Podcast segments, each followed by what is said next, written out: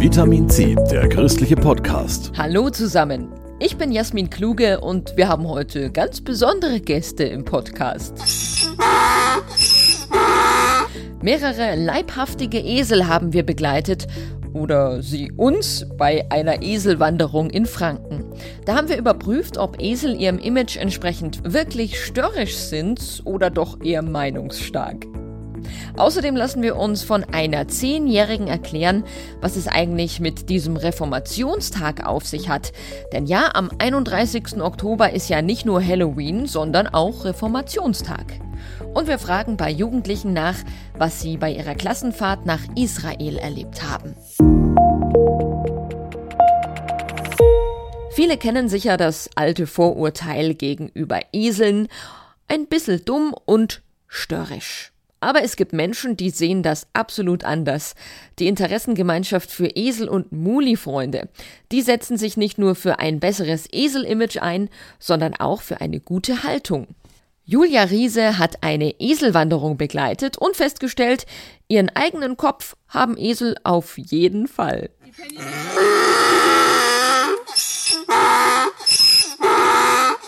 Ein Eselruf durchdringt den Wald zwischen Bräuningshof und Marloffstein. Grund dafür ist eine schmale Holzbrücke über eine sumpfige Wiese. Die eine Hälfte der Gruppe bei der Eselwanderung hat sich schon drüber getraut, die andere Hälfte will einfach nicht. Es geht nicht vor und nicht zurück. Da kann man schon mal ungeduldig werden. Aber was der Esel nicht will, macht er nicht. Störrisch finden das die Eselbesitzerinnen aber nicht. Petra Elrich aus Bräuningshof gefällt es. Dass der Esel nicht blindlings einfach alles mitmacht, sondern er überlegt und dass diese Sturheit, die man dem Esel nachsagt, eigentlich nicht eine wirkliche Sturheit ist, sondern er schätzt ab, ob das jetzt sinnvoll ist, das zu machen in seinen Augen und entscheidet dann.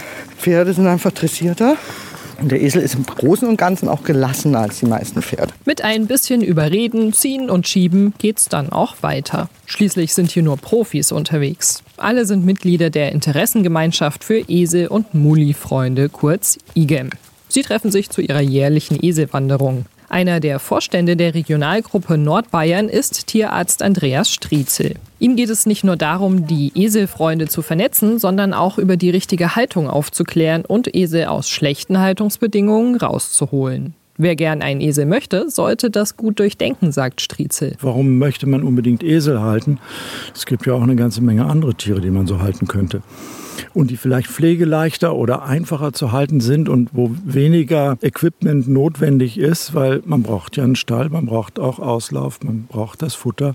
Das ist ja auch ein bisschen kostenintensiver, als wenn ich mir zum Beispiel eine Wüstenrennmaus halte. Und Esel sind halt keine Pferde. Historisch gesehen haben Menschen und Esel seit Tausenden von Jahren eine gemeinsame Geschichte. Schon das Volk Israel hat auf ihren Rücken sein Hab und Gut durch die Gegend getragen. Allerdings, wie Jesus auf einem Esel reiten, das würde der Tierarzt heute nicht mehr empfehlen, wenn man einen gesunden Esel haben möchte. Das hat damals sicherlich auch eine etwas geringere Rolle gespielt. Das waren Nutztiere.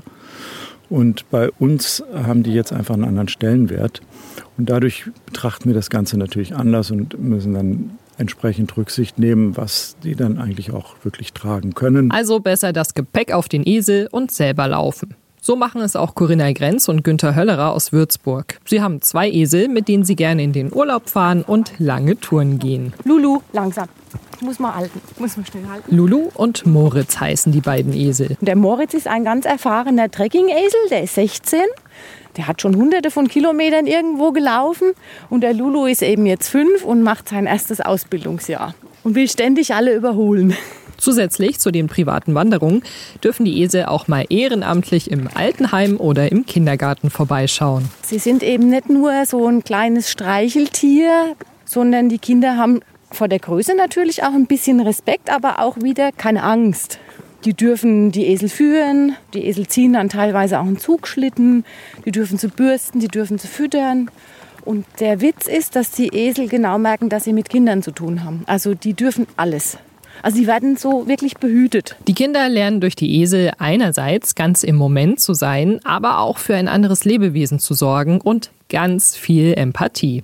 Generell kommen Esel bei den Menschen ziemlich gut an. Andreas Striezel hat dazu so seine Theorie. Ich glaube, dass die meisten Menschen auf den ersten Eindruck fasziniert sind von dem Plüschigen, von dem Fälligen, von den langen Ohren und von dem netten Blick. Und auf den zweiten Blick, glaube ich, fasziniert die meisten, dass die Esel so eine Ruhe ausstrahlen. Und auch Neugierde auf der anderen Seite, mit der sie auf die Menschen auch zugehen. Wer sich überlegt, einen Esel anzuschaffen, der sollte vorher am besten Kontakt zu den Eselfreunden aufnehmen. Die können auf jeden Fall gute Tipps zur Haltung geben. Infos dazu gibt's auf esel.org. Und wer von euch vielleicht nicht gleich einen Esel haben möchte, aber mal mit Eseln wandern möchte, der kann gucken auf eselwandern-franken.de. Von den putzigen Eseln kommen wir zu kleinen Quälgeistern, Vampiren, Hexen und Zombies. Ihr Eltern wisst es alle, am 31. Oktober wollen die Kids unbedingt losziehen und Jagd machen auf Süßigkeiten. Eigentlich ein amerikanischer Brauch, um die Toten zu vertreiben.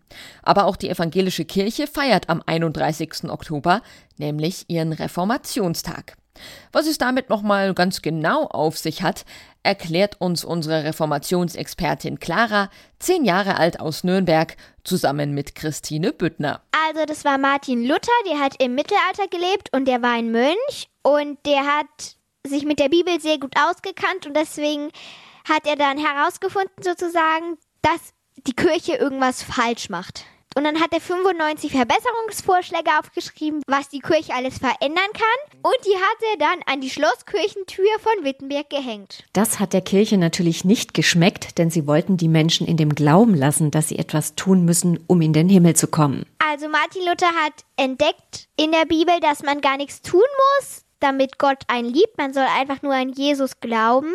Und man muss der Kirche auch kein Geld bezahlen, weil früher hat die Kirche behauptet, dass wenn man der Kirche Geld bezahlt, kann man sich von seiner Schuld wieder freikaufen. Weil die Kirche hat damals richtig viel Geld verdient mit dem Ablass. So hat man es genannt. Die Menschen mussten also einen sogenannten Ablassbrief kaufen, wenn sie nach dem Tod nicht im Fegefeuer landen wollten. Ein Geschäft mit der Angst, in dem die Kirche behauptet, jeder Mensch sei ein Sünder und komme deshalb nach seinem Tod automatisch in die Vorhölle. Durch intensives Bibelstudium hat Martin Luther aber herausgefunden, dass der Mensch allein durch den Glauben zu Gott kommt. Die Menschen fanden Luthers Entdeckung sozusagen sehr einleuchtend und gut, aber die Kirche, die fand das natürlich gar nicht gut, weil die haben ja dadurch richtig viel Geld verdient, dass die Menschen dachten, sie werden bestraft nach dem Tod. Aber Luther ließ sich nicht beirren und blieb bei seiner Überzeugung und viele andere auch und damit läutete er die Spaltung der Kirche ein. Und dann gab es sozusagen zwei verschiedene Meinungen und dadurch entstand dann eine neue Kirche, die evangelische Kirche. Und deswegen feiern wir den Reformationstag und wir feiern aber auch Halloween. Ich und meine beiden Geschwister, wir feiern zum Beispiel auch Halloween. Zwei Feste an einem Tag also. Die evangelische Kirche feiert mit Gottesdiensten und die Kinder jagen im Gruseloutfit nach Süßigkeiten. Vielleicht waren eure Kids, so wie meine Tochter vor den Herbstferien noch im Schullandheim oder auf Klassenfahrt. Ja, klar, ist immer total aufregend für die Kids, die sich dann daheim erstmal ausschlafen müssen. Jugendliche aus dem Holbein-Gymnasium, das ist in Augsburg, die hatten ein besonders spannendes Reiseziel. Die waren mit ihrem Religionslehrer nämlich auf Studienfahrt in Israel. Martina Klecher berichtet. Du startest am Meer, äh, es ist noch relativ warm, bisschen grün noch und dann fährt man zwei Stunden und landet mitten in der Wüste.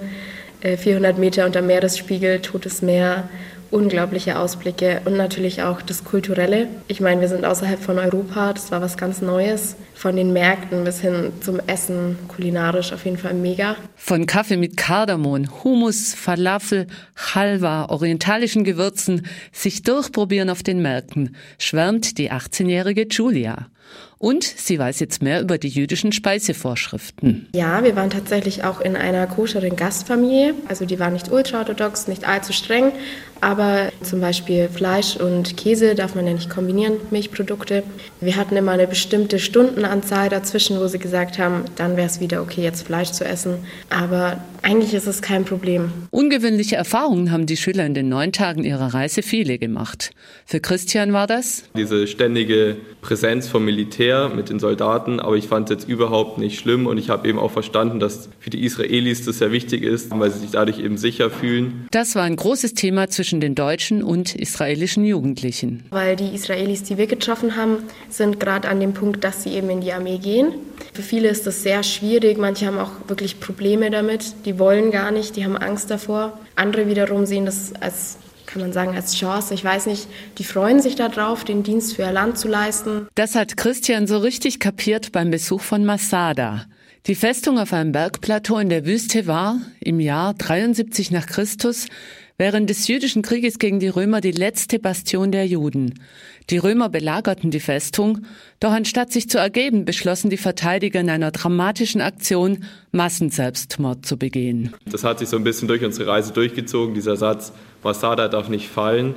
Und es hat eben so eine übertragene Bedeutung für die Juden, dass sie eben in Israel diesen Rückzugsort haben und den auch immer brauchen, weil sie durch ihre Vergangenheit Vertreibung und Abneigung eben erlebt haben und dann eben diesen Rückzugsort brauchen. Eine von vielen wichtigen Erkenntnissen, die man nach Ansicht von Religionslehrer Andreas Müller am besten vor Ort machen kann. Und dann ist es sicherlich auch politisch opportun, sich mit dem Thema zu beschäftigen, gerade unter den aktuellen Antisemitismusproblemen. Und von daher schien es mir sinnvoller, das vor Land vor Ort zu erleben, als nur, was auch nicht schlecht ist, im Unterricht drüber zu hören.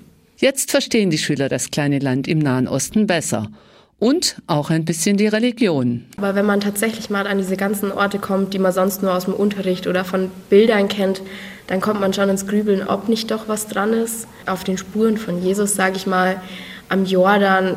Ab und zu hat es sich schon so angefühlt, als wäre da so eine spirituelle Kraft. Besonders in Jerusalem. Toll, wenn man wie die Jugendlichen, die in Israel waren, mit neuen Eindrücken in den Alltag zurückkommt. Immer am Sonntag gibt's hier bei Vitamin C, der christliche Podcast, eine neue Podcast-Folge. Und nächste Woche kümmern wir uns dann um ein Thema, das viele unerwartet trifft und um das wir uns ehrlich gesagt nicht gerne kümmern. Es geht um den Tod. Eine junge Sterbebegleiterin erzählt uns von ihrem Ehrenamt und warum der Tod ein bisschen von seinem Schrecken verliert, wenn man sich mit ihm aktiv auseinandersetzt. Wenn euch diese Folge gefallen hat und ihr die Themen wichtig findet, um die es hier geht, dann erzählt doch anderen von diesem Podcast, bewertet und abonniert Vitamin C, der christliche Podcast. Vielen Dank dafür, sagt Jasmin Kluge. Das war Vitamin C, der christliche Podcast. Für Fragen oder Anmerkungen schreibt uns an pod-vitaminc.epv.de. Vitamin C, jeden Sonntag neu.